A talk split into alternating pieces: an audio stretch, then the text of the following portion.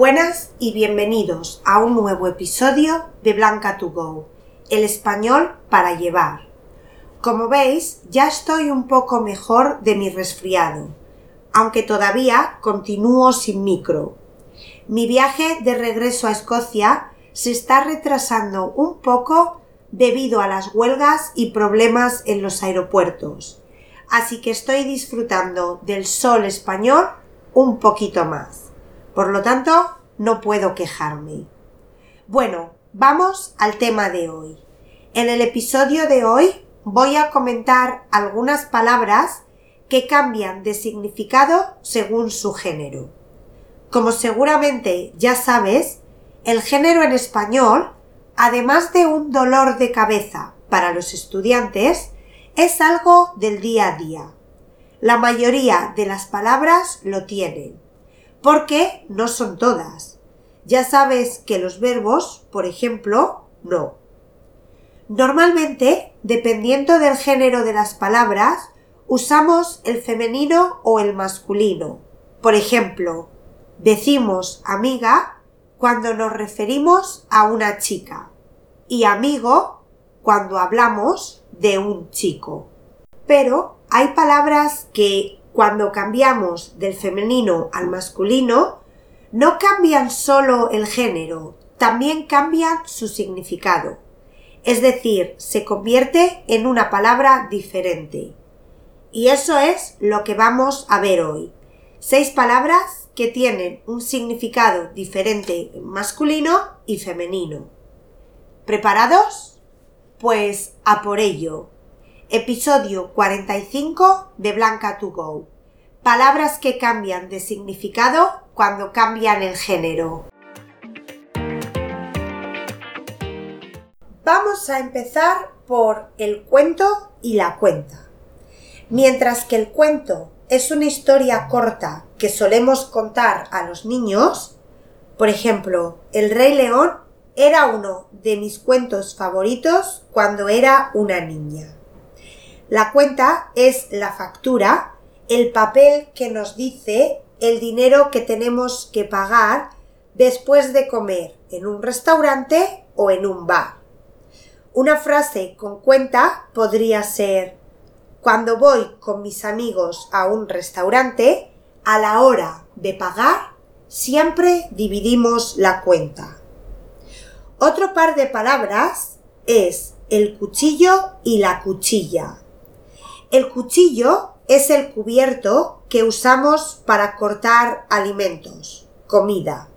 Por ejemplo, Joaquín cortó el pan con el cuchillo. Pero la cuchilla es el instrumento que usamos para afeitarnos, cortarnos el pelo de la cara o depilarnos, cortarnos el pelo o vello de las piernas, brazos u otras partes del cuerpo. Bello es un pelo corto y más suave. Y cuidado, porque dependiendo de las partes del cuerpo, veis que el verbo usado cambia. Para la barba y el bigote usamos afeitarse, pero para el resto del cuerpo usamos el verbo depilarse. Por ejemplo, el otro día me estaba depilando y me corté con la cuchilla. ¿Habéis escuchado la palabra foco? Y foca.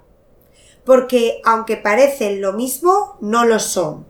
Un foco es una lámpara normalmente eléctrica de luz muy potente concentrada en una sola dirección. En el teatro, por ejemplo, hay muchos focos y una frase que podríamos usar con foco podría ser el otro día fuimos al teatro y en mitad de la actuación se fundió un foco y el escenario después estaba un poco oscuro. Por el contrario, una foca es ese animal marino tan tranquilo y tan gracioso que normalmente se representa en el circo jugando con una pelota en su nariz.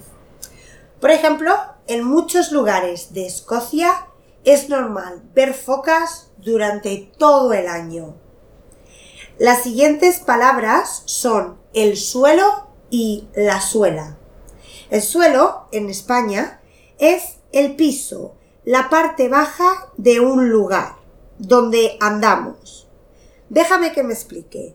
Por ejemplo, un apartamento tiene la parte de arriba, que es el techo, las paredes, que son las partes de los lados, y el suelo, la parte de abajo, donde pisamos, ¿sí?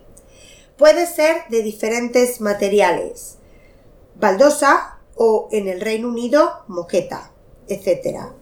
Pero no solo es la parte donde pisamos en las casas, también en la calle. Así que ese material es asfalto u hormigón.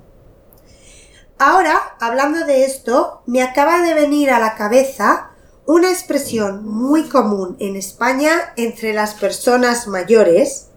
Yo la he escuchado muchísimo y ahora me doy cuenta a lo que se referían.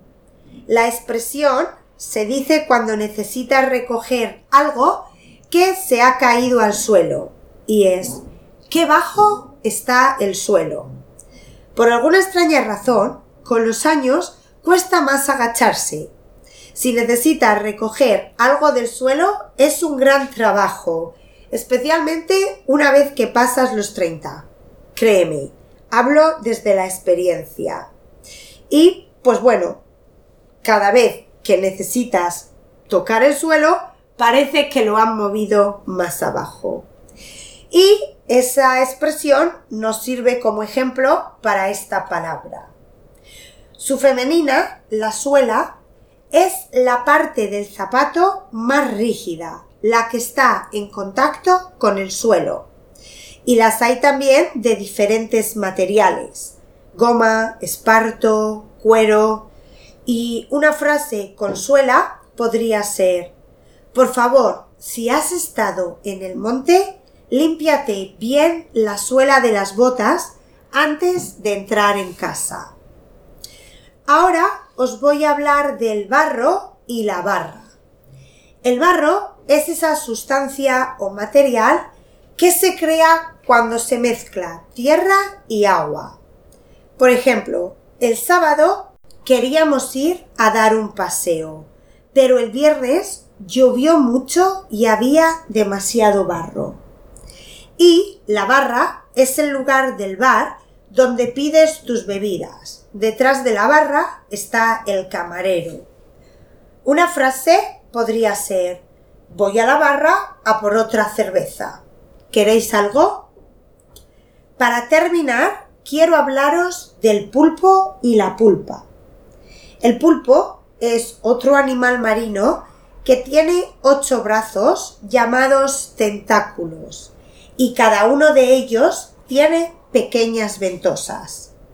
Mi frase de ejemplo es un poco antigua y no sé si os acordaréis, pero en el Mundial de Sudáfrica de 2010, antes de los partidos había un pulpo, el pulpo Paul, que predecía quién iba a ganar el partido. Os voy a dejar un vídeo en la transcripción para refrescaros la memoria o presentaros al pulpo Paul, si no lo conocéis. Y además, el pulpo es un plato tradicional de España, especialmente de la región de Galicia. Y si pulpo es un animal, pulpa no tiene nada que ver con animales, sino con fruta. La pulpa es la parte blanda y más jugosa de la fruta. Muchas veces al exprimir la fruta para hacer zumo, hay trocitos más grandes de pulpa que no se han triturado, no se han convertido en líquido. Y decimos que es pulpa también.